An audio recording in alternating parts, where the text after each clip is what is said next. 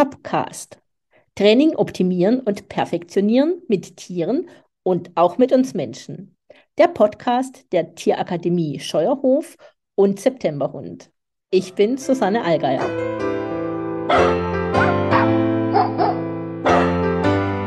Hallo, heute spreche ich mit Dagmar Spillner.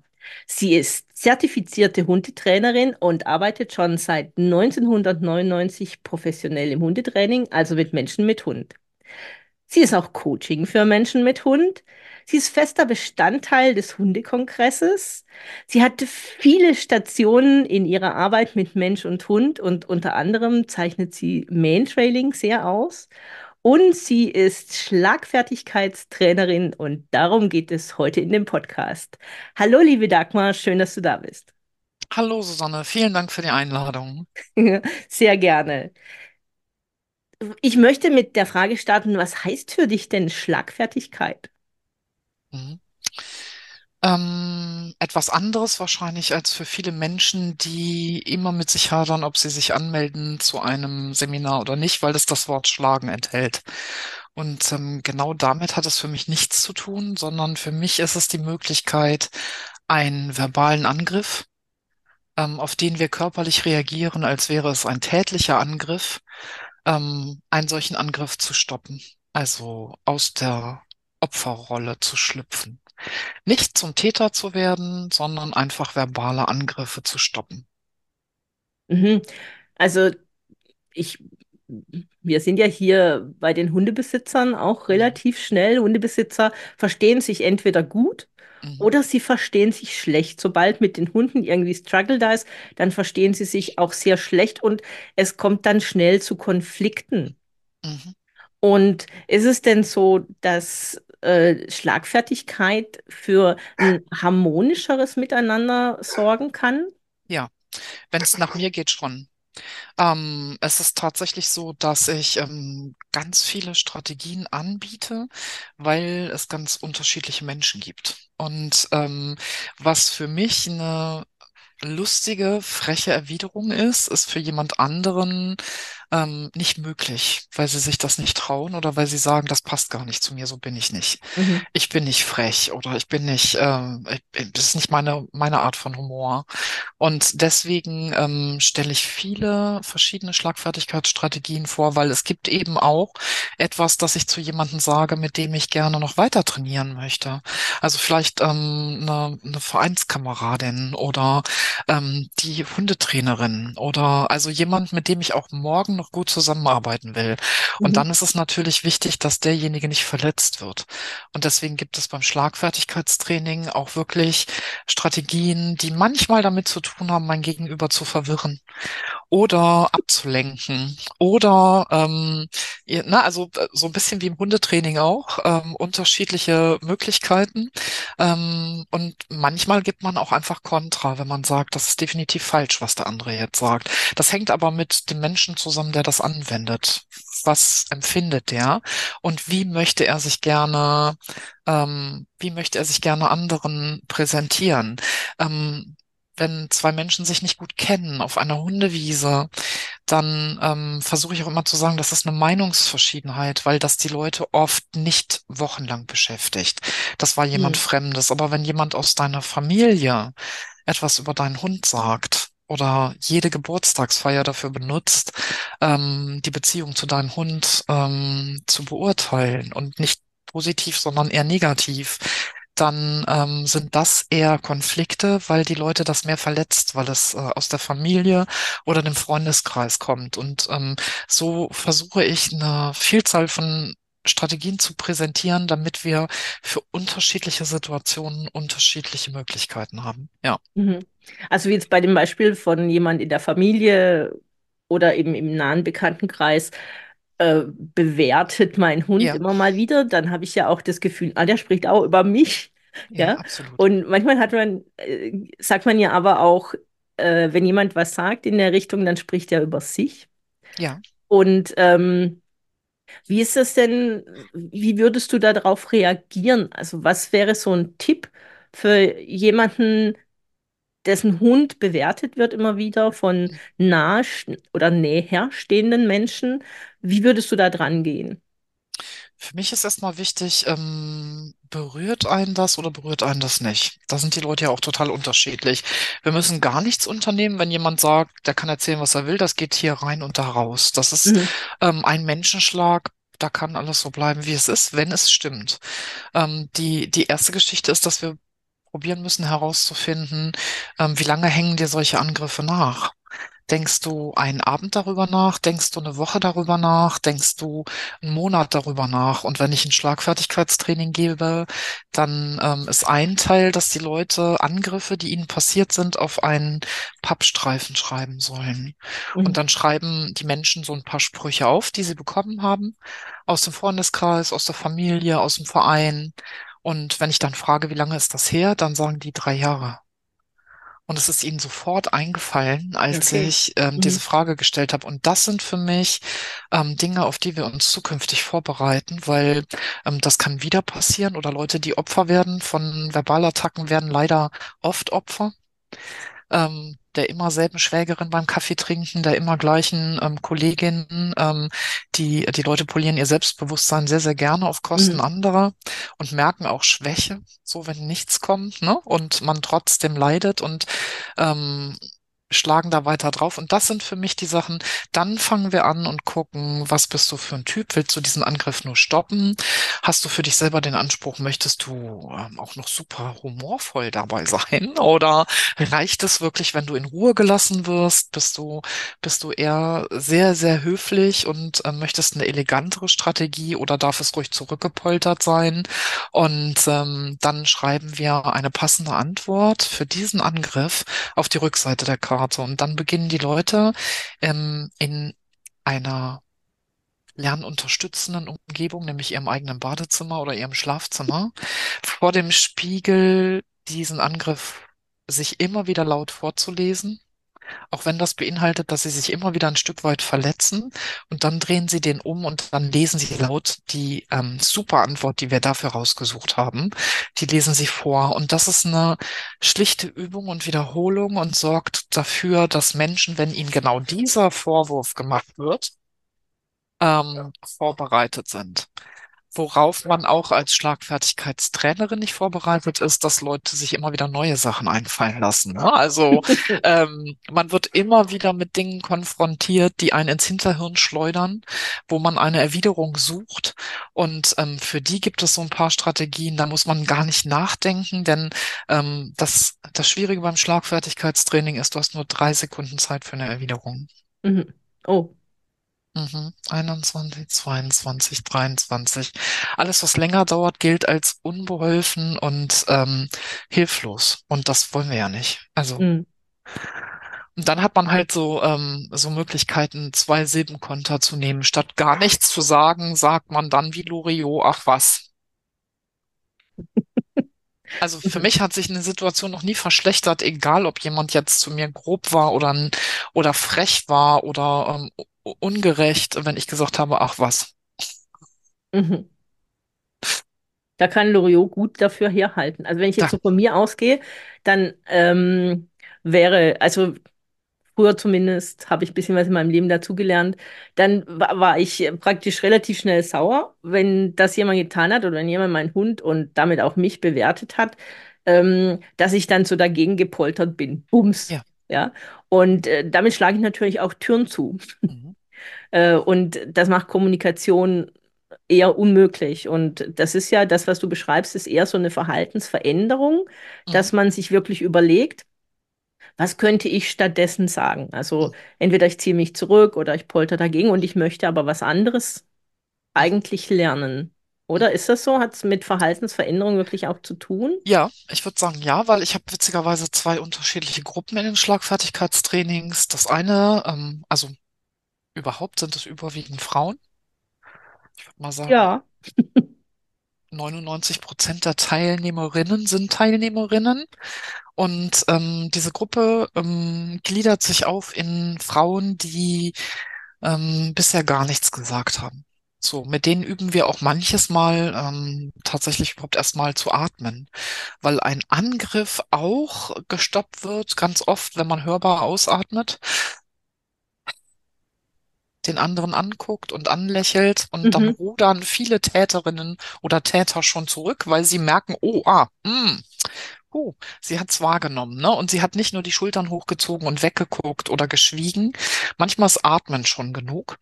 Und ähm, ich habe aber auch einen Teil äh, Teilnehmer, die aus ähm, oft sehr hm, kundenintensiven Bereichen kommen, Polizistinnen, Mhm. ähm, Tierärztinnen, also ähm, auch wo viel Konfliktpotenzial ähm, im, tagsüber oder nachts im Raum steht und die sagen, ich bin total schlagfertig. Und Mhm. was wir feststellen, wenn wir es genauer beleuchten, ist, dass sie verbal alles niederknüppeln. Also Da äh, das ich nicht ein. Genau, und ähm, das finde ich spannend, dass ähm, solche Frauen kommen und die äh, Rückmeldung hinterher ist ganz oft im Schlagfertigkeitstraining. Da waren so zwei Sachen dabei, da hat man, die haben mich nachdenklich gemacht. Ich versuche es vielleicht einfach mal auf eine nettere Art und Weise. Hm. Also ich versuche mein Leben oder mein Verhalten zu verändern ähm, und zu gucken, wie sind die Reaktionen darauf, wenn ich nicht lospoltere. Und ähm, das finde ich schön, weil das, glaube ich, ist tatsächlich, wir reden hier über eine Verhaltensänderung bei uns selbst. Genau. Hm. Das ist es für mich auch, ja. Und also, wie ist die Reaktion von anderen, wenn ich anders reagiere? Und was passiert in mir? Das ist ja auch ein großer Anteil. Ähm, fühle ich mich damit wohler? Fühle ich mich damit vielleicht noch angegriffener? Oder mache ich mich angreifbarer, wenn ich so reagiere? Ich finde immer wichtig, auch so bei sich selbst zu schauen, was passiert denn in mir? Was ist mein Gefühl dazu? Aber natürlich auch, was reagi wie reagiert der andere darauf? Idealerweise sitzen wir nach so einem Angriff, ähm, sage ich zu den Frauen abends auf dem Sofa und lachen uns kaputt über uns selbst. Ähm, und ähm, dann grübelst du darüber keine Woche mehr nach, ne? Sondern das Mhm. ist für mich der Idealfall. Ja, kann man viel schneller loslassen. Mhm. Mhm. Also wir haben ja als Hundebesitzer Also bei uns vielleicht nicht so. Wir gehen dann vielleicht eher weg. Aber es gibt ja, Hundebesitzer wissen ja sehr vieles und sie sind Profis. Mhm. Eigentlich sind alle Hundebesitzer Profis. Mhm. Und ähm, deshalb verteilen sie auch viele Ratschläge unaufgefordert. Mhm. Ähm, und das kriegt ja jeder Hundehalter mit. Und was wäre da für dich so ein, gibt es da so einen Floskelsatz, einen Ratschlagsatz, wie man auf so einen unaufgeforderten Ratschlag reagiert? Also es, ähm, ich, ich nehme gerne so eine Dreiergruppe, weil die sehr gut zusammenpasst. Mhm. Die erste Strategie, wenn mir Menschen total egal sind, ich keine Zeit, keine Lust habe und innerhalb von drei Sekunden reagieren möchte, dann nehme ich etwas, das heißt ähm, glasklare Zustimmung, egal ob es Aha. stimmt oder nicht. Das heißt, jemand sagt zu mir, ähm, du müsstest dich aber jetzt bei dem mal durchsetzen und dann sage ich, ja, das stimmt und gehe weiter. Mhm. Oder ich sage, ja, da haben Sie recht. Ja, das kann man so sehen. Ne, das sind so Klassiker. Mhm. Das ist tatsächlich, wenn ich sage, ich brauche innerhalb von drei Sekunden eine Erwiderung. Ich möchte die Situation nicht verschlimmern. Und ähm, ich sitze abends auf dem Sofa und habe gesagt, ich habe mich getraut. Ich war nicht frech. So, ne, Ja. alles noch total im Rahmen. Und dann siehst du schon, äh, wenn du so eine Gruppe in Präsenz vor dir hast oder online, dass ein Teil abnickt und sagt, ja, das könnte ich mir vorstellen. Und der andere Teil sagt, auf gar keinen Fall. Das war ein ungefragter Ratschlag, das sind auch Schläge. Darauf muss ich anders reagieren. Und der Gegenspieler von der glasklaren Zustimmung ist die knallharte Verneinung. Und die knallharte Verneinung unterliegt zwei Regeln, nämlich erstens, dass ich verneine und zweitens, dass ich aber dann mit Fakten aufwarten muss. Ne? Also das Mhm. heißt, in der Realität würdest du dann sowas sagen wie, nein, das stimmt nicht. Ähm, dieser Hund hat Angst und das Letzte, was der braucht, ist jetzt auch noch Druck von mir. Also da muss man sich in irgendeiner Form Fakten parat legen. Ähm, manche haben dann wieder das Gefühl, dass sie sich rechtfertigen. Das ist aber, glaube ich, tatsächlich nur so ein, so ein persönliches Ding. Ne? Ich sage, wo, wo ist jetzt der Unterschied, ob du diese, diese Fakten erzählst oder, ne? Also wenn du dich entscheidest für die knallharte Verneinung, dann musst du verneinen und du musst kurz darlegen, warum das, was der andere gesagt hat, deiner Meinung nach falsch ist. Und ähm, dann hab, hast du in dieser Gruppe so eine Spaltung, die die sagen, glasklare Zustimmung, das ist meine Methode. Und die anderen, die sagen, auf gar keinen Fall, knallharte Verneinung. Und dann gibt es eben noch eine dritte Strategie. Und ähm, das ähm, beinhaltet, dass man tatsächlich ähm, den anderen als Experten anerkennt und um Rat oder Hilfe fragt. Und wenn ich das nur schon so erzähle, dann siehst du beide Gruppen, die sagen, auf gar keinen Fall. Und dann ähm, kommt mein Part immer, das, was du eben gesagt hast, Susanne, dass ich sage, nur wenn ihr das ausprobiert, könnt ihr sehen, was bewirkt es bei euch Mhm. und was bewirkt es bei dem anderen. Und äh, das kann zum Beispiel sein, dass jemand reinkommt und sagt, sag mal, wie sieht denn dein Schreibtisch aus? Jetzt räum doch hier mal auf. Und dass ich sagen kann, äh, dein Schreibtisch ist immer so aufgeräumt. Wie machst du das nur? Oder wenn jemand kommt und sagt, du hast ja deinen Hund überhaupt nicht im Griff, so, ne? Du musst mal in die Hundeschule gehen oder dir einen richtig guten Trainer suchen, dass man nach dieser Strategie einfach sagen würde, Mensch, dein Hund funktioniert total toll, kannst du mir behilflich sein? Mhm. Und da baut sich in den bis dahin netten Frauen, die immer Opfer geworden sind, baut sich so eine Welle auf. Weil sie sagen, ich möchte mit dem gar nicht reden. Und ich sage, gut, wir sind einen Schritt weiter, wenn du schon weißt, was du nicht willst. Mhm. Na, dann musst du halt eben doch diese knallharte Verneinung nehmen. Aber was passieren könnte als nächstes und ob eine Annäherung stattfindet, das kannst du nur, wenn du alle drei Strategien ausprobierst Mhm. In unterschiedlichen Situationen. Und da verändert sich manchmal eine Lebenseinstellung. Da kriege ich dann nach ein paar Jahren eine Rückmeldung, dass die Leute sagen, weißt du, Dagmar, ich habe jetzt ähm, sehr viel Zeit verbracht mit diesen ganz einfachen Strategien wie, ach was, in jeder Situation, ne? Oder Mhm. tiefes Ausatmen. Und dann habe ich das Skript nochmal durchgeblättert. Und jetzt bin ich von der Zustimmung zur Verneinung gegangen. Und, und jetzt habe ich mich getraut und habe ähm, tatsächlich diese Strategie, ich glaube, die heißt umformulieren wie eine Dame oder so. Ähm, jetzt habe ich die benutzt und ähm, wir sind tatsächlich ins Gespräch gekommen und ähm, bei den anderen, mh, die sowas sagen, die sowas sagen, wie du hast deinen Hund nicht im Griff, die wissen schon, dass sie in dem Moment auf Provokation gehen. Und wenn du mit so einer Strategie reagierst, dann sind die oft angepiekst, die Luft geht raus. Es ist ein, ein normales menschliches Gespräch möglich. Und das ähm, ist auf so einem Seminar eine Einladung, ähm, dass die Leute das einfach mal ausprobieren sollen. Eine Verhaltensänderung. Mhm. Also die, die dritte Variante finde ich spannend. Und ähm, die zweite, diese knallharte Verneinung. Und da habe ich sofort dieses Dingens, das öffnet Tür und Tor für eine Diskussion. Also für eine konfrontative Diskussion. Ja.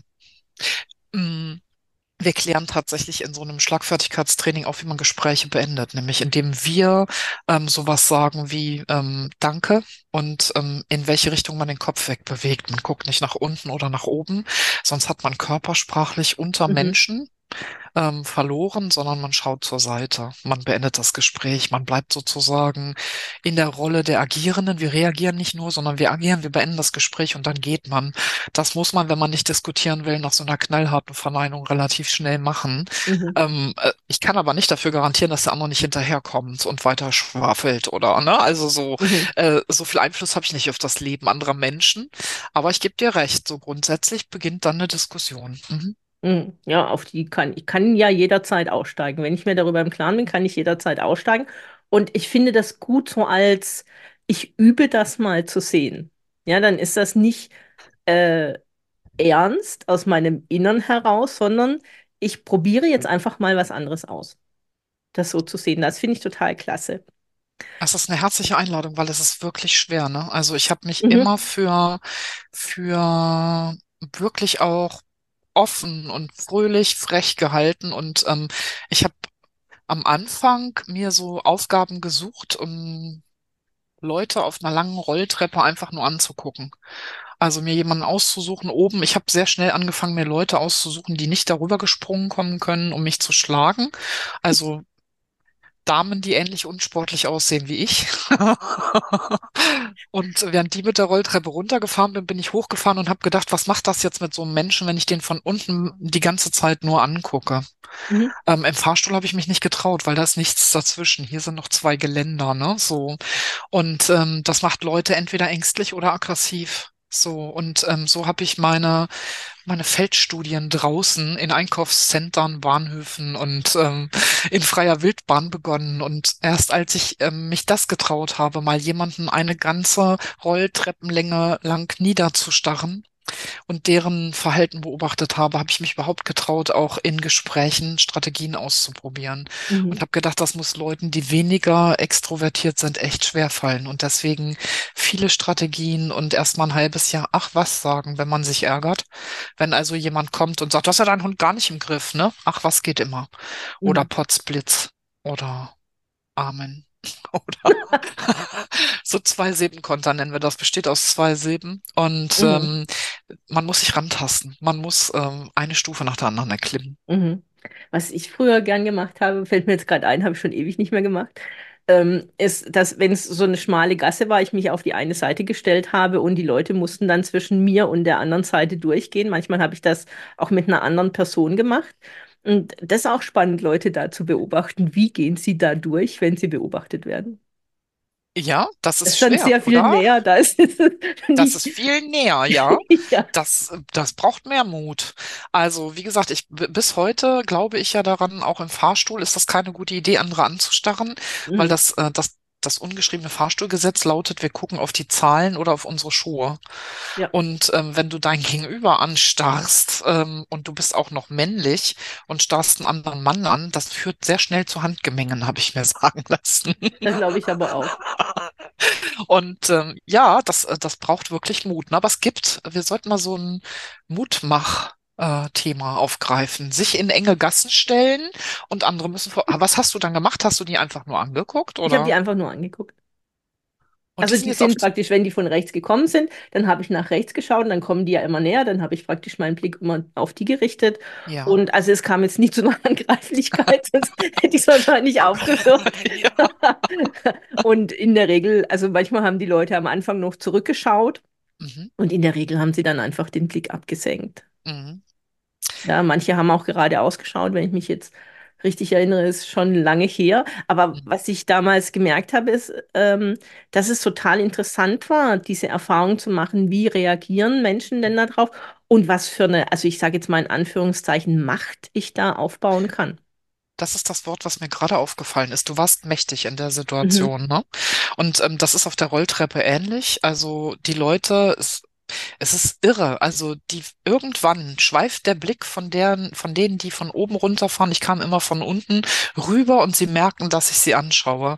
Und dann gucken sie weg und dann gucken sie wieder, ob ich noch gucke. Und wenn ich immer noch gucke, dann guckt ein Teil der Leute auf seinen Pullover oder die Hose, ob sie die mhm, Hose offen haben oder einen Fleck auf dem Pullover. Wenn sie zu zweit waren, haben sie ihren Verbündeten, also den haben sie dann informiert, dass da irgendeine Frau glotzt. So. Und ähm, dann werden die Spekulationen wilder. Oder wenn die Leute alleine waren, nimmt die ähm, Nervosität zu. Bis hin zu, wir sind auf der gleichen Höhe und ähm, du kriegst einfach jetzt einen Spruch gedrückt. Was, glock, was glotzt du so blöd?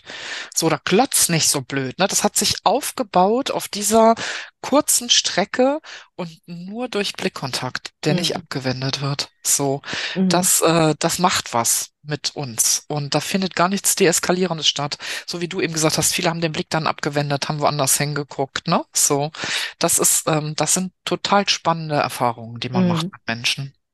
Ja, was mir jetzt da, da könnte sein, dass diese Nähe, die bei meinem Projekt, nenne ich es mal, die war ja sehr viel größer und da ist die Hemmschwelle, einen Spruch zu drücken, vielleicht noch, ähm, noch niedriger, also oder höher, höher, Ja, ähm, da überhaupt einen Spruch zu drücken, sondern eher, dass man noch schneller durch möchte, um dieser Spannung zu zu entgehen.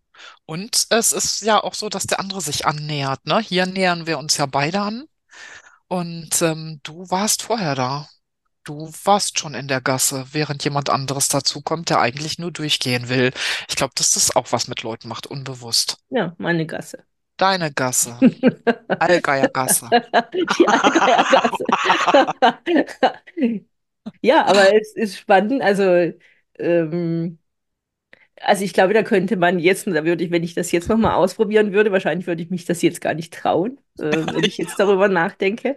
Mhm. Ähm, aber damals fand ich das total spannend und war wahrscheinlich ein wichtiger Part meines Lebens. Ich glaube tatsächlich, Susanne, dass man solche Sachen ähm, immer, dass man sich immer wieder neu dazu überwinden muss, Mhm. wenn man das nicht täglich hat. Solche ähm, Provokationen nenne ich es einfach mal, so kleine. Ja, ja, glaube ich auch. Glaube ich auch. Mir ist jetzt vorhin noch eingefallen, also ein weiterer Klassiker in der, in unserem Hundeleben. Das ist ja, wir haben den Hund angeleint. Es kommt ein unangeleinter Hund entgegen. Wer kennt es nicht? Ja. Ähm, die Aufforderung, würden Sie bitte Ihren Hund anleihen? Nein. Hm. Ja, ähm, gibt es da was, wie man da schlagfertig mit umgehen kann? Also wenn man jetzt einen sozial nicht so ganz verträglichen Hund hat oder einen sehr ängstlichen Hund, Hm. dann ist das ja berechtigt, dass man dann wirklich in Sorge gerät. Ich finde es grundsätzlich immer berechtigt, wenn die Leute das nicht wollen, weil sie werden Hm. einen Grund haben. Vielleicht ist er frisch operiert, vielleicht ist er alt, Genau, vielleicht hat er auch immer. Schmerzen, vielleicht ist er neu da, vielleicht ist es nicht mein Hund, ich führe nur einen Hund aus, oder ne? Also ähm, es wäre halt total schön, wenn diese, mh, wenn diese Akzeptanz da wäre. Ähm, wir haben irgendwann mal festgestellt auf so äh, Präsenztrainings, dass egal was ich sage, ähm, wir den anderen Menschen davon nicht abhalten werden weil ähm, die Leute, die das tun, ganz oft eigene Makel überdecken, nämlich einen nicht funktionierenden Rückruf Hm. beispielsweise.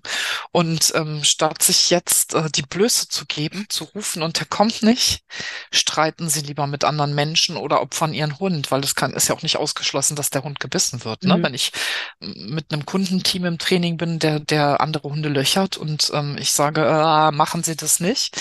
Ähm, also im Grunde ist es so, dass egal, was ich den Leuten für eine Strategie vorschlage, nichts wird den anderen Menschen dazu bringen, ähm, tatsächlich äh, seinen Hund anzuleihen. Das, das muss man einfach wissen, weil andere Mechanismen dahinter stehen, ne? Mhm. Also andere Sachen, die wirken. Worüber ich mit Leuten ganz gerne spreche, ist, was ich eben mache. Und ähm, ich, ich möchte für mich selber lieber friedlicher und freundlicher durchs Leben gehen, weil das mein Leben verbessert. Und wir haben bisher, glaube ich, alle ausprobiert, solche Leute anzumeckern und uns hinterher in den sozialen Medien auszukotzen, Verbündete zu suchen, die sagen, es ist echt eine Katastrophe. Und dann hast du so ein, so ein Posting mit 300 Antworten und alle stimmen dir zu und du sitzt abends auf dem Sofa, aber es hat trotzdem nichts geholfen. Und wenn du diese Person wieder triffst, wird die auch nächstes Mal ihren Hund loslassen. Ne? Mhm. Und ähm, was ich oft versuche, ist ähm, eine, eine andere Ebene zu erreichen. Ich werfe oft gut riechende Knoblauchwurst äh, fremden Hunden entgegen, damit die erstmal stoppen und ähm, versuche eine andere Strategie bei den Leuten und sagen, oh, das ist aber ein hübscher. Der sieht aber wirklich nett aus, ne? Und ähm, wenn nicht sofort in ein Gerangel gehen, weil die Leute sagen, ähm, sie dürfen meinen Hund nicht einfach füttern. Ja, Und genau. ähm, ja, ich dann sage, sie dürfen ihren Hund nicht einfach hierher laufen lassen. Ne? Ich sage, es steht jetzt eins zu eins. So. Mhm. Und ähm, wenn, wenn das nicht das Problem ist, dann versuche ich oft etwas Nettes zu finden, ähm, was ich über den Hund sagen kann. Mhm. Weil das, was mir da entgegenkommt, ist ein Hundehalter. Und Hundehalter lieben es, über ihre Hunde zu reden. Und Hundehalter lieben es auch, wenn man nett ist zu ihren Hunden. Und zu sagen, mein Gott, der sieht aber echt total schön aus. Ne? Ich habe Mhm. sie schon ein paar Mal gesehen und dass sie sagen, so ja, ich sehe sie auch immer. Und wenn man dann diese persönliche Ebene erreicht, dann kann man auf Verständnis hoffen. Dann kann man sagen, wissen Sie, äh, ich habe den gerade neu oder wissen Sie, dem geht es ähm, nicht gut und wir haben ständig das Problem, dass der angesprungen wird und ähm, der hat so Schmerzen, der beißt um sich und dass Sie sagen, echt, oh Gott, meiner hatte auch schon mal Rückenschmerzen. Also du weißt, worauf ich hinaus Ja, will. ja. Ich versuche eine persönliche Ebene bei dem anderen Menschen zu erreichen, um Gehör zu finden für mein Bedürfnis und für meinen Hund. Und ähm, das klappt nicht immer, aber es klappt so oft viel besser, als anderen zu sagen, leihen Sie Ihren Hund an. Das klappt in meiner Erfahrung oder in meiner Erfahrungswelt fast gar nicht. Nee, damit erreicht man die Gar Leute in nichts. der Regel nicht, weil es ja sofort so konfrontativ wird. Und wir sind auch weit entfernt. Wir müssen laut rufen. Das ist für. Leute wie Anschreien. Das mochten viele als Kind schon nicht, konnten sich aber nicht wehren. Und heutzutage, ich höre ganz oft diese Sätze, also weißt du, ich bin jetzt XY Jahre alt. Das habe ich mich nicht, das habe ich nicht nötig, mich von dieser Frau anschreien zu lassen. Mhm. Oder so, das, das, das triggert halt tatsächlich viele. Und wenn der Hund eh angebürstet kommt und ähm, ich tatsächlich jetzt nicht irgendeinen einen Hund dabei habe, der, der schwerwiegend verletzt, der müsste eh dann einen Maulkorb tragen. Das ist meine Auffassung. Ne? Wenn das Mhm. tatsächlich so ist, dann ähm, komme ich damit weiter. Und ähm, auch das ist eine Einladung, es auszuprobieren. dass ich vergleiche das immer so ein bisschen mit Menschen, die an der Leine rucken. Die tun das oft ihr ganzes Leben, ohne zu merken, dass es nicht funktioniert, weil sie immer weiter rucken müssen. Und wenn ich ständig andere Hundehalter anbrülle, weil die ihren Hund rüberkommen lassen, dann muss ich irgendwann mal sagen, okay, anbrüllen ist anscheinend nicht, oder leiden Sie den Hund jetzt an, ist anscheinend etwas, keine funktionierende Strategie. Nicht zielführend, ja. Also brauche ich eine andere. Und der Möglichkeiten gibt es viele. Kannst du noch einen Schneeball an den Kopf werfen oder, ne? So, also ich Hm. will jetzt nicht sagen, aber ich glaube tatsächlich, wenn man abends auf dem Sofa sitzt und wahrnimmt, da drüben ist ein Mensch. Und ich sage dann immer, der hat gerade einen Makel zu verstecken. Der kann nämlich seinen Hund gar nicht zurückrufen. Das ist ja auch ein Scheißgefühl. Ähm, und vielleicht kann ich einen neuen Auftrag generieren später, wenn wir ins Gespräch gekommen sind. Und erstmal, ähm, weiß ich, dass es wirklich viele Hunde auch nicht zu Tode traumatisiert, wenn sie diese Begegnung haben. Die ist nicht toll, keine Frage. Hm. Aber manchmal wird auch dramatisiert, ne? Das äh, so, als wäre jetzt alles Training, was ich jemals geleistet hätte für meinen Hund futsch. Und das ist auch nicht die Realität, sondern Hunde finden eine so so äh, plötzlich stattfindende Begegnung ähm, blöd und vielleicht haben sie auch Angst und vielleicht ähm, sind sie manchmal auch wütend, aber das ist etwas, was Hunde halt dann wieder auffangen können. Ja, also zu deeskalieren oder Spannung rauszunehmen, wie zum Beispiel, wenn man auf der Rolltreppe oder in der Gasse den Blick selbst senken würde. Mhm. Ähm, das entspannt ja schon. Also das Absolut. entspannt ja teilweise auch den eigenen Hund beziehungsweise den Hund, der entgegenkommt. Mhm. Also immer wieder so Deeskalation. Ja. Also in, in sich selbst erstmal. Wie funktioniert in mir selbst Deeskalation? Mhm. Ja.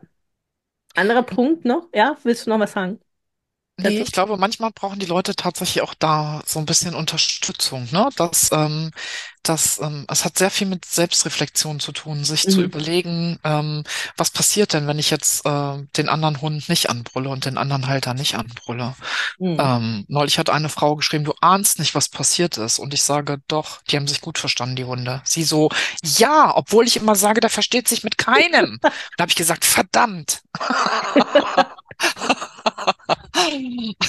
Ja, Äh, fällt mir gerade ein, ich hatte vor kurzem hier die Situation, da ähm, äh, bin ich einkaufen gegangen, hatte eine Stofftasche in der Hand und dann ähm, haben tatsächlich zwei junge Männer versucht, mir die Stofftasche zu entnehmen. Ehrlich. Ja, da habe ich mich aber wie von der Tarantel gestochen umgedreht und habe gesagt, das soll sofort verschwinden.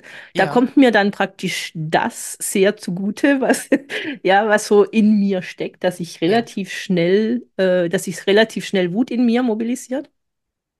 Dann habe ich aber die Polizei angerufen und ich war aber, ich konnte mich nicht sofort wieder runterregulieren und ich war bei Mhm. der Polizei immer noch sehr aufgebracht. Und die Polizei sagt mir dann, sie hören sich nicht so an, als würde man sich um sie Sorgen machen müssen. Da wäre auch Schlagfertigkeitstraining für die Polizei ganz gut, finde ich. Ja, finde ich auch. Also Das das, fand ich dann ähm, das, also da konnte ich mich noch weniger runterregulieren, das weil ist ich, mangelnde Empathie, ne? ja, das, dieses Nicht-Zuhören, das finde ich, ähm, das finde ich zum Beispiel auch so in unserem Job total wichtig, zuzuhören. Was sagt mein Gegenüber denn? Und nicht, Mhm. ähm, was, was passiert in meinem Kopf oder was habe ich für eine Vorstellung dazu? Und was mir da jetzt gleich auch noch einfällt, sind Ja, aber Kunden.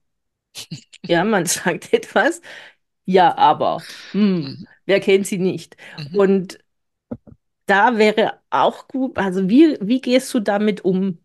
Ja, aber. Mhm. Ähm, ich nenne das manchmal so Energiefresser. Also ganz äh, insgeheim natürlich, nicht offiziell. natürlich. Nein, das sage ich auch hier Natürlich, nicht offiziell. natürlich nicht, gar nicht, auf gar keinen Fall. Und äh, das sind so schwarze Löcher, die die Leuten äh, gerade in lehrenden Berufen sehr viel Energie entziehen, weil du erzählen kannst, was du willst. Mhm. Ähm, es gibt immer ein Aber. Und ähm, äh, was ich ganz oft mache, ist, dass ich mir zu Hause dann mein Skript angucke und sage, ah, okay, ähm, eine Strategie für solche Leute ist tatsächlich, ähm, dass man ihnen Fragen stellt nach Lösungen. Wie würdest du das Problem lösen? So.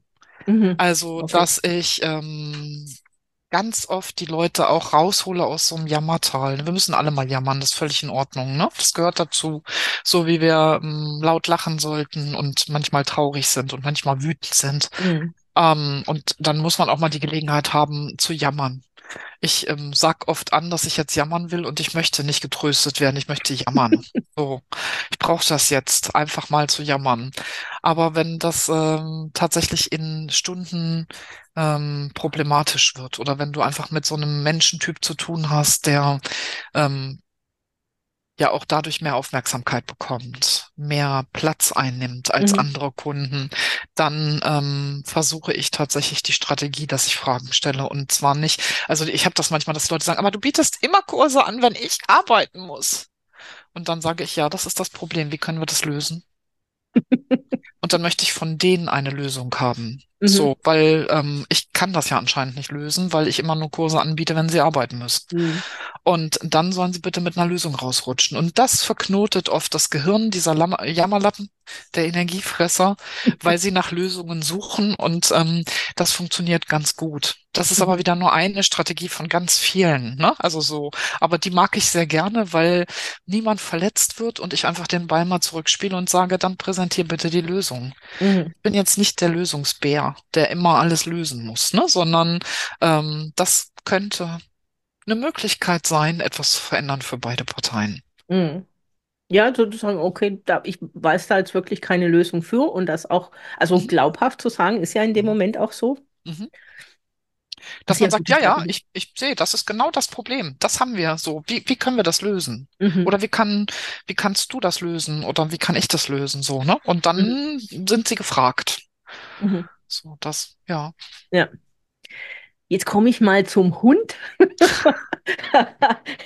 Und zwar, ähm, es gibt Menschen, die fühlen sich bei manchem Verhalten ihres Hundes hilflos, überfordert, Mhm. ohnmächtig. Ja? Wie kann man, also was würdest du denen raten, wie Schlagfertigkeit an der Stelle, also dem Hund gegenüber helfen kann, um da nicht reinzurutschen, dass sie hilflos sind? Also in der Regel haben die Leute ja ganz viele Werkzeuge an der Hand, was sie schon gelernt haben, was, was sie tun könnten in der Situation. Aber sie können es in einer bestimmten Situation, in der sie in Hilflosigkeit gehen oder in Ohnmacht, äh, können sie es nicht abrufen. Was wäre da so eine Hilfe für die Leute? Mhm. Ich überlege gerade, weil wenn du sowas schilderst, dann habe ich immer so Menschen vor Augen.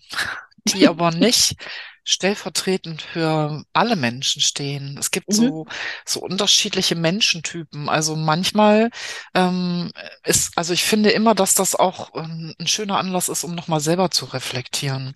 Ähm, ich glaube tatsächlich, dass manchmal Leute dieser Kontrollverlust, den sie so sehr hassen, ähm, dass, dass das der Punkt ist, der sie eigentlich ganz krank macht. Und ähm, das hat gar nicht mal so viel mit ihrem Hund zu tun, sondern das sind Menschen, die ähm, Kontrollverlust hassen. So, ne? Also ähm, ich finde das erstmal spannend herauszufinden, was ist denn mein Problem? Und ähm, das, äh, das ist bei mir zum Beispiel so, dass ich am liebsten selber Auto fahre. Ich kann, ich bin ein ganz schlechter Beifahrer oder eine schlechte Beifahrerin, weil ähm, nicht, dass mir nicht trotzdem äh, alles Mögliche passieren kann. Das hängt ja auch von den anderen Fahrern da draußen ab, aber ähm, ich, ich mag diese Kontrolle, die ich beim Fahren habe, selber. Daneben sitzen ist nicht meins. Und Mhm. natürlich mag ich das dann auch nicht so gerne, wenn der Hund sich weit entfernt. Ich würde den jetzt rufen und der kommt nicht. Das, was mir früher oft passiert ist, weil ich eben noch nicht genug Werkzeug hatte. Und ich bin dann sehr wütend geworden. Und ähm, ich habe aber im Laufe meiner persönlichen Entwicklung irgendwann festgestellt, dass ähm, ich so ein Kontrollverlustproblem vielleicht mitbringe. Und ähm, das zu erkennen, ist tatsächlich schon mal wichtig. Und manchmal gibt es halt einfach Leute, ähm, die echt schlecht damit umgehen können, was andere über sie denken. Also das heißt, die haben vielleicht einen verhaltensoriginellen Hund an der Leine und die ernten ständig Sprüche oder Blicke von anderen.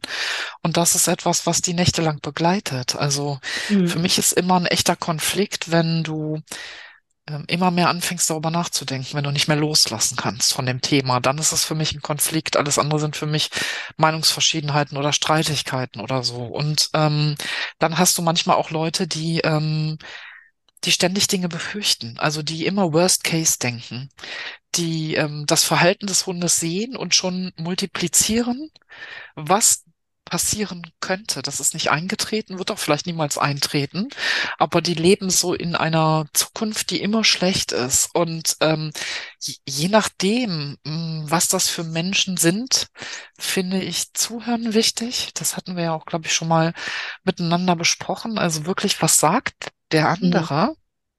Und auch wenn ich das nicht nachempfinden kann, weil ich anders ticke, ist Empathie total wichtig. Ja. Was alle diese Menschentypen brauchen, ist nicht, dass jemand sagt, ach Quatsch, das passiert nicht. Oder ähm, ach Quatsch, der wird zurückkommen, wenn du den rufst oder so, es nicht abzutun, sondern ähm, die Leute ernst zu nehmen mit ihren Sorgen und mit ihren Nöten.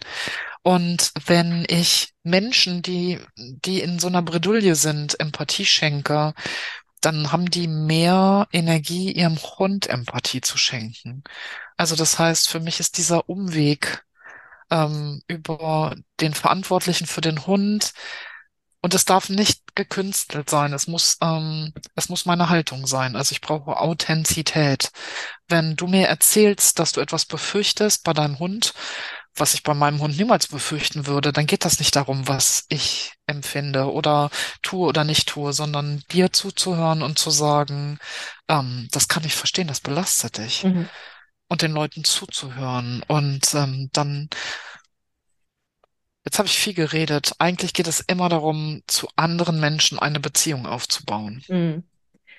Ja, also ich liebe es ja, den Hund als Spiegel zu Mhm. sehen, als Spiegel des Menschen und die Menschen da mitzunehmen. Und da hast du mir jetzt gerade so aus der Seele geredet, weil du bist, ich hatte dir die Frage mit dem Hund gestellt, aber du bist direkt zu dem Menschen hin. Und Okay. ähm, also das fand ich jetzt gerade total gut, stimmig und auch schlüssig, weil die Hilflosigkeit ähm, der Hund kratzt ja an dieser Hilflosigkeit, die aber in dem Menschen sowieso da ist. Mhm. Ja. Und ja, Ich habe gerade überlegt, ob das schmeichelhaft ist, dass der Helgi mich spiegelt. Der hat ja ständig Sex mit seinem Kissen. Der reißt manchmal Leuten hier die Hose runter. Ich sage nicht, was für Leuten. Ich glaube, ich will nicht gespiegelt werden von dem. ja, du musst jetzt ja auch, du musst es ja auch nicht anschauen. Ich glaube, es ist, also, weißt du, in, ähm, in meiner Coaching-Ausbildung habe ich den Satz gehört, wenn es etwas mit dir macht, hat es was mit dir zu tun. okay. Und wenn es nichts mit dir macht, dass dein Hund das Kissen rammelt, weißt du, dann hat es ja auch nichts mit dir zu tun. Die Frage ist ja, was macht das mit dir?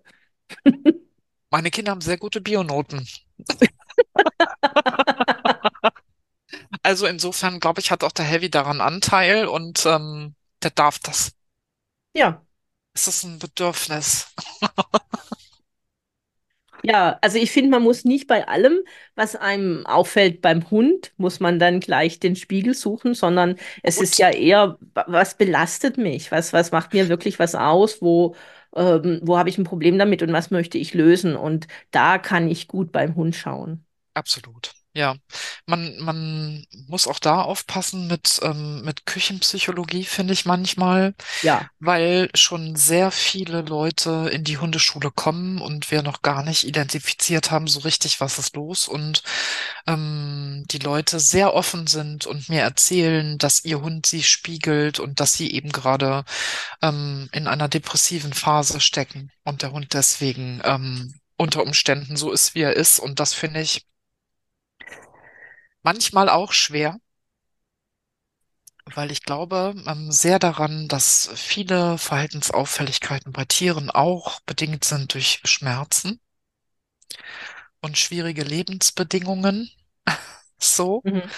Und ähm, das ist echt ähm, ein sehr spannendes, aber auch ein, ein Also man steht da auf dünnem Eis. Ähm, wenn, wenn Leute in die Hundeschule kommen, dann erzählen sie mir manchmal, was die, die vorherigen vier Trainer ihnen gesagt haben. Und da sind ganz oft so ähm, pauschal urteilende oder auch manchmal wirklich ähm, brutale Aussagen dabei, wo ich denke, wow, auch Mhm. ähm, Hundetrainerinnen und Hundetrainer haben sehr viel Macht und missbrauchen die nicht selten. Also so ein Totschlag, äh, Satz, mit was Leute manchmal kommen, dass sie tief getroffen hat, ist, du hast keine Bindung mit deinem Hund. Ganz Das finde ich immer, äh, wo ich dann denke, glaub niemals einem Hundetrainer, wenn er Ja, dir sagt, du hast keine Bindung zu deinem Hund. genau, genau. Äh, ja, Ja, weil das trifft die Leute wirklich tief in ihrem Herzen und das ist eine Aussage, die sollte man einfach gar nie treffen. An Bindung kann man zeitlebens arbeiten. Also die absolut. endet ja nie. Das wird, das vertieft sich immer mehr, Vertrauen wird immer mehr. Aber das, ja, das finde ich auch. Also zu, zu beurteilen finde ich total schwierig und auch dieses Thema, den Hund als Spiegel zu sehen, das ist ganz häufig nicht wirklich offensichtlich. Da muss man um, da muss man ein bisschen tiefer gehen und die Leute finden das selbst raus. Da geht es für mich darum, eher die Leute zu unterstützen, das selbst rauszufinden. Das fände ich schön, wenn Ja, das so, wenn das so gesehen werden würde, ja. Und, und du sagst das, also dies, das mit der Bindung trifft die, aber es betrifft sie auch, wenn jemand sagt, so, du bist nicht in der Lage, einen Hund zu führen. ja.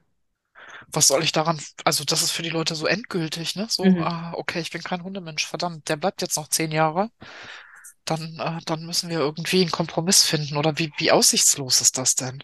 Mhm. Ja. Und wie Da wäre zum Beispiel gut, tatsächlich schlagfertiger zu sein, wenn man solche Sprüche gedrückt Mhm. kriegt, äh, was in meinen Augen einfach immer wieder Bewertungen sind. Und eine Haltung dazu wäre vielleicht, wenn jemand sowas sagt, spricht er auch über sich. Ähm, aber tatsächlich schlagfertiger zu sein. Und ach was, ist Mhm. Schon eine gute Haltung. Ja, das ist der Zwei-Silben-Konter, ne? Das geht so, das geht tatsächlich immer. Und was ich ähm, da auch immer noch empfehle, das ist, ähm, dass mir Leute ganz oft erzählen, dass man ihnen immer dieselben Sachen vorwirft. Also, ähm, das kann halt sein, dass du dreimal den Arbeitgeber wechselst und ähm, alle Leute sagen, du bist nicht teamfähig. Mhm. Das mag tatsächlich auch sein. Es, es ist so eine Modewelle, dass man äh, teamfähig sein Mhm. muss. Und es gibt aber einfach da draußen Menschen, die arbeiten doppelt so schnell, effizient und sorgfältig, wenn sie alleine arbeiten Mhm. Weil das für sie eine gute Arbeitsumgebung ist, ne? Und Genau, ich finde jetzt nicht, dass das äh, deswegen unbedingt müssen wir alle teamfähig sein. genau. Und ähm, was wir machen ist, dass wenn Leute sagen, mir wird immer wieder vorgeworfen, ich bin nicht in der Lage, einen Hund zu führen oder in, an dem Beispiel, ich bin nicht teamfähig, dass wir das, was du eben gesagt hast, wir stellen fest, es ist erstmal nur eine Beurteilung, eine subjektive Beurteilung einer anderen Person. Und dann sammeln wir positive Adjektive für nicht teamfähig. Dass man sagt, okay, ich bin nicht teamfähig, aber ich bin alleine effizient. Mhm. Oder ich bin ähm, alleine sorgfältig. Oder ich bin alleine doppelt so schnell fertig. Mhm. Oh, ne? So. Und dann ähm, wird dieser Angriff immer aufgenommen. Das heißt, jemand sagt, du bist ja nicht teamfähig. Und dann aufgreifen heißt, ich wiederhole das. Also, wenn nicht teamfähig heißt, dass ich alleine doppelt so schnell fertig bin, fokussiert arbeite und effizienter bin, dann bin ich nicht teamfähig. Mhm. Und das ähm, ist eine Strategie, bei der man sehr viel sprechen muss und man muss vor allen Dingen schnell denken. Mhm. Die eignet sich immer dann, wenn man immer dieselben Vorwürfe bekommt. Und das passiert zum Beispiel, wenn du im Moment noch einen Hund hast, der an die Leine springt und bellt, weil die Leute immer irgendwie das Gleiche zu dir sagen. Und da macht es sich Sinn, sich zu Hause hinzusetzen und für, ähm, du hast ja deinen Hund nicht im Griff, ähm, positive Adjektive zu finden und zu Mhm. sagen, ich bin nicht bereit, den unter Druck zu setzen, ich bin nicht bereit, den zu strafen. Und ähm, dann ist man vorbereitet für das nächste Mal. Wenn Mhm. dann sowas kommt, dann kann man sagen, wenn nicht im Griff heißt, dass ich nicht bereit bin, meinen Hund zu bedrohen, unter Druck zu setzen und zu bestrafen, ja, dann habe ich ihn nicht im Griff. Mhm.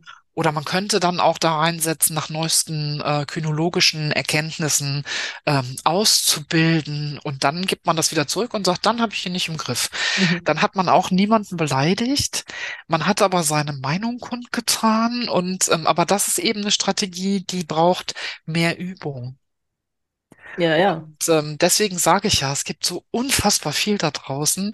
Und mein Ansinnen, wenn Leute so ein Seminar buchen, ist immer, dass sie mit zwei nach Hause gehen, die sie erstmal in den Alltag mit übernehmen. Und ähm, dann irgendwann bereit sind für die, die mehr nachdenken, mehr reden oder elegantere Formulierungen brauchen. Und damit fahren wir ganz gut. Die gehen immer raus und sagen, ich habe sogar mehr als zwei behalten und nutze die. Und dann bin ich zufrieden.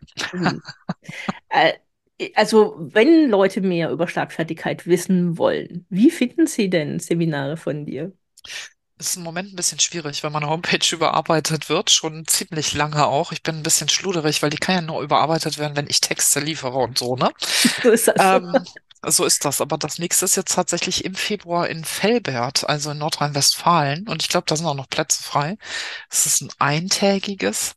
Und ähm, ja, also Google ist manchmal behilflich, ne? Wenn man so Schlagfertigkeitstraining und meinen Namen, dann findet man so aktuelle Ausschreibungen, die, die öffentlich sind. Manchmal ähm, buchen mich Vereine oder ein Lehrerkollegium oder eine Firma so, ne? Also ich gehe überall dahin, wo man mich einlädt und Mhm. ähm, kann dann kann man wählen zwischen einem dreistündigen Online-Vortrag, einem eintägigen oder einem zweitägigen Seminar in Präsenz oder online, alles geht.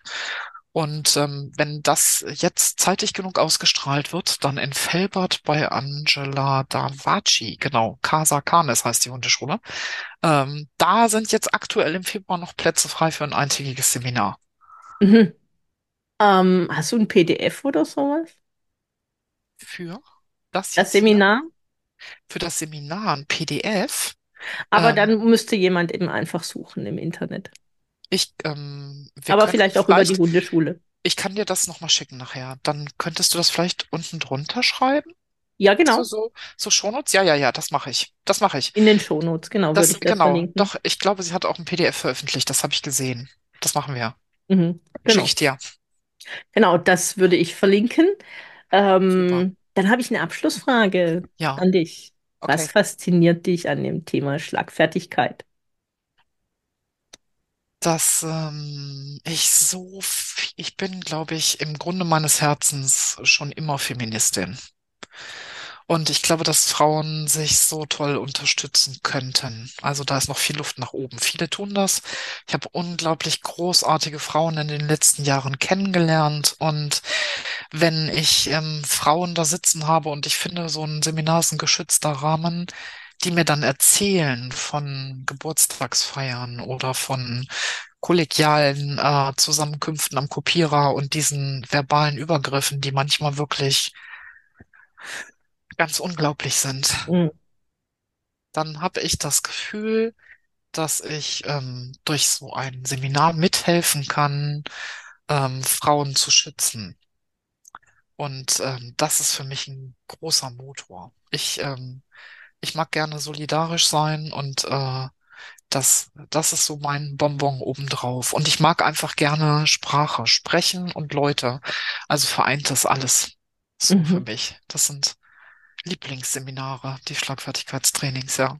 Es Mhm. wird viel gelacht und ähm, viel Quatsch gemacht und manchmal ist es auch sehr berührend und ja, ist einfach schön. Ja, vielen Dank. Tolle Schlussworte, die du gefunden hast. Vielen, Dankeschön. vielen Dank für das Gespräch. Sehr gerne. Und ich freue mich, dich in diesem Kontext oder in einem anderen Kontext wiederzusehen. Verlinke das, was du mir noch schickst zu dem Thema Schlagfertigkeit. Verlinke auch zu meiner Seite, wenn jemand mehr zu mir wissen möchte. Und verabschiede mich jetzt und wünsche dir einen ganz tollen Tag. Vielen Dank, das wünsche ich dir auch. Dankeschön. Dankeschön. Tschüss. Tschüss.